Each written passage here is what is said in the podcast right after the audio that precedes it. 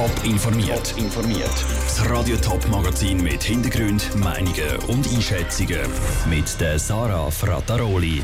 Wie der Kanton Thurgau den Schulstreit Zwiegoldingen beurteilt und wie es in den ehemaligen Zürcher Gammelhäusern neu aussieht, das sind zwei von den Themen im Top informiert. Sieben von zwölf Lehrern haben gekündigt. Die Eltern haben sich gegen die Schulleitung zusammengetan und am Schluss hat sich der Kanton eingeschaltet.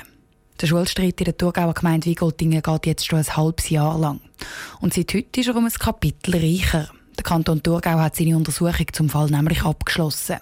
Er kommt zum Schluss, es gibt trotz der Massenkündigungen und dem Streit keine gröbere Missstände an der Sexual Zwiegoldingen.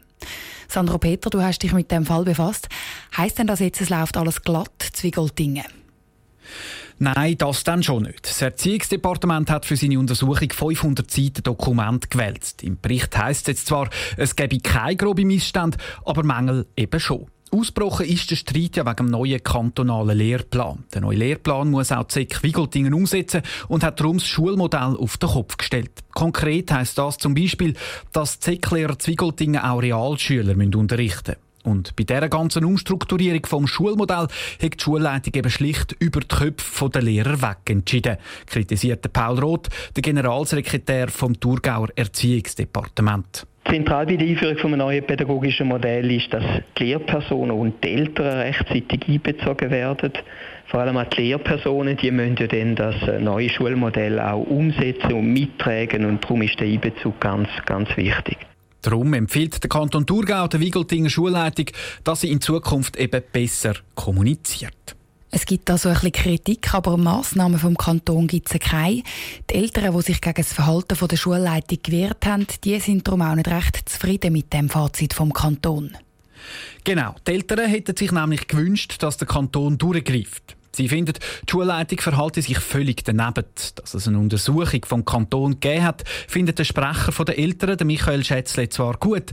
Er hätte sich aber mehr davon erhofft. Es ist ganz klar, meine, wenn man Geschäftsleitung sitzt, wo man mit dem Personal können umgehen können, wenn man Strukturen aufzeigen man können sagen, wohin das man geht. Und das ist ganz gang und gäbe in einer Geschäftsleitung. Und wenn man das nicht kann, ist die Frage schon, ob man am richtigen Ort ist.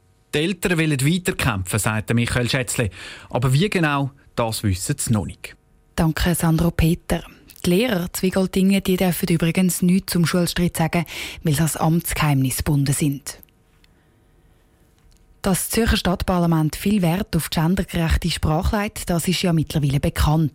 Das Büro vom Zürcher Gemeinderat hat ja schon zweimal einen Vorstoß abgelehnt, weil dort drin nur von Aktivisten die war und nicht von Aktivisten und Aktivistinnen.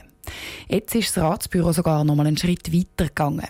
Es hat auch einen Vorstoß mit dem sogenannten Gender Gap abgelehnt. Zur Erinnerung, das ist der Unterstrich zwischen der männlichen Form und der weiblichen Form.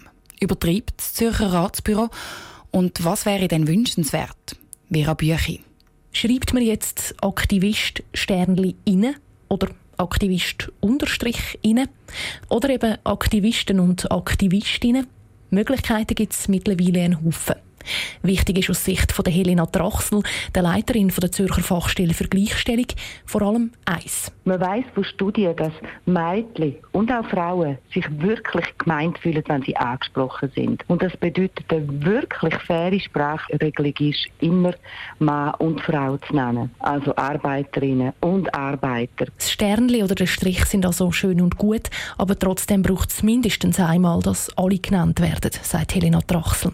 Sternli und Strich sind auch vielen Stilisten ein Dorn im Auge. Zum Beispiel Johannes Weiss, einem ehemaligen Präsident vom Verein für die deutsche Sprache. Das ist nicht mehr die deutsche Sprache in dem Sinn. Also das sind so Krücken, wo man eigentlich darauf verzichten sollte. Möglichkeiten, die auch für Leser und Hörer ansprechender wären, gäbe es ja schon, betont Johannes Weiss. Dann soll man halt lieber probieren, mit personenneutralen Formulierungen, Mitglieder, Personen und so operieren. Oder, was zwar auch nicht sehr schön ist, die Partizipformen, die Lernenden, die Studierenden und so weiter, ist immer noch besser, weder da die Sternli und Auslassungsstrich. Die Vorwürfe, dass gendergerechte Sprache die Sprache eben verschandelt, kennt auch die Gleichstellungsexpertin Helena Trachsel. Am Schluss steche aber die Integration und das Einschliessen von allen im Vordergrund. Ich denke, fast jeder Mensch weiß, wie bei sich selber Identität bildet wird und das ist das persönliche angesprochen sein. Aber die Vorwürfe können immer wieder. Das ist, weil wir nicht eine verbindliche Regelung haben für die Wissenschaft, für die Wirtschaft, aber auch für die Politik. Nur sind verbindliche Regeln nicht so einfach. Das zeigt nicht nur die aktuelle Debatte im Zürcher Gemeinderat, sondern auch die Tatsache, dass eigentlich schon seit über 30 Jahren über gendergerechte Sprache gestritten wird. Der Beitrag von der Vera Büchi. Im Zürcher Gemeinderat dürfte das Thema weiter zu reden geben. Die abgelehnten Vorstöße werden nämlich als nächstes vom ganzen Parlament behandelt. Es dürfte dann sicher intensiv diskutiert werden, welche Möglichkeiten beim Formulieren von Vorstößen erlaubt sind, um eben Zürcher und Zürcherinnen einschliessen. Blut an der Wand. Prostituierte, die ein- und ausgehen und am Boden brauchte Spritzen. So sind die sogenannten Gammelhäuser in Zürich vor vier Jahren schweizweit bekannt worden. Der Stadtrat hat die Häuser im Kreis 4 darauf gekauft und saniert. Jetzt gibt es dort ein schweizweit einzigartiges Pilotprojekt mit einer sogenannten überwachten Wohnintegration. Der Lukas Lippert war an der Eröffnung heute Morgen dabei. Gewesen.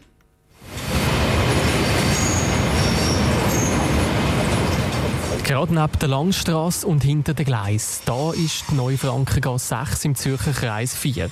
Die Vergangenheit von dem sogenannten Gammelhaus kann man nur noch erahnen. Da, wo sich früher noch Drogensüchtige und Prostituierte tummelt haben, begrüßt heute der Stadtrat Raphael Golta. Es ist einer der ganz, ganz wichtigen Pfeiler von der sozialen Integration, dass die Menschen hier leben können, dass sie insbesondere auch ein Dach über dem Kopf haben und eine Wohnsituation haben, die für sie angemessen ist und die für sie funktioniert. Angemessen heisst für die neuen Bewohner von der Neufrankengasse 6, dass sie einen minimalen Standard bekommen und von Fachleuten überwacht werden. Es wohnen drin Leute, die am Rand der Gesellschaft sind und häufig psychisch krank und auch drogenabhängig sind. Der Leiter Wohnen Obdach von der Stadt Zürich, der Kasper Niederberger, führt den Eingangsbereich. Das ist eine Schleuse, wo wir die Möglichkeit haben, das ist eine technische Möglichkeit, zu bestimmen, wer kommt in das Haus und wer kommt eben nicht ins Haus. Werden da wird ein Fachpersonal vor Ort sein im Hinterbereich und wird jeweils den Schlüssel abgeben fürs Zimmer. Nach der Schleuse geht es Stege darauf und in eins von insgesamt 44 identischen Wohnungen. Die Zimmer in diesen acht Stücken, die das Haus hat, sind alle gleich aufgebaut sodass die Bewohner möglichst nichts kaputt machen können. Ein 90er-Bett, eine kleine Kochnische und ein weißes Ikea-Regal sind drin. Die Gänge sind videoüberwacht und verlassen um das Haus, wie man reingekommen ist. Mit einem elektronischen Badge, damit das Betreuungspersonal genau sieht, wer ein- und ausgeht. Die Reportage von Lukas Lippert. Das neue Wohnheim ist ab nächster Woche bezugsbereit. Das Strafverfahren gegen den ehemaligen Besitzer der Gammelhäuser läuft noch. Ihm wird vorgeworfen, dass er überrissene Mieten verlangt hätte. Trotz der Zustände der Häuser hat er nämlich mehr als 1000 Franken Miete für eine Zweizimmerwohnung wählen. Top informiert, auch als Podcast. Mehr Informationen gibt es auf toponline.ch.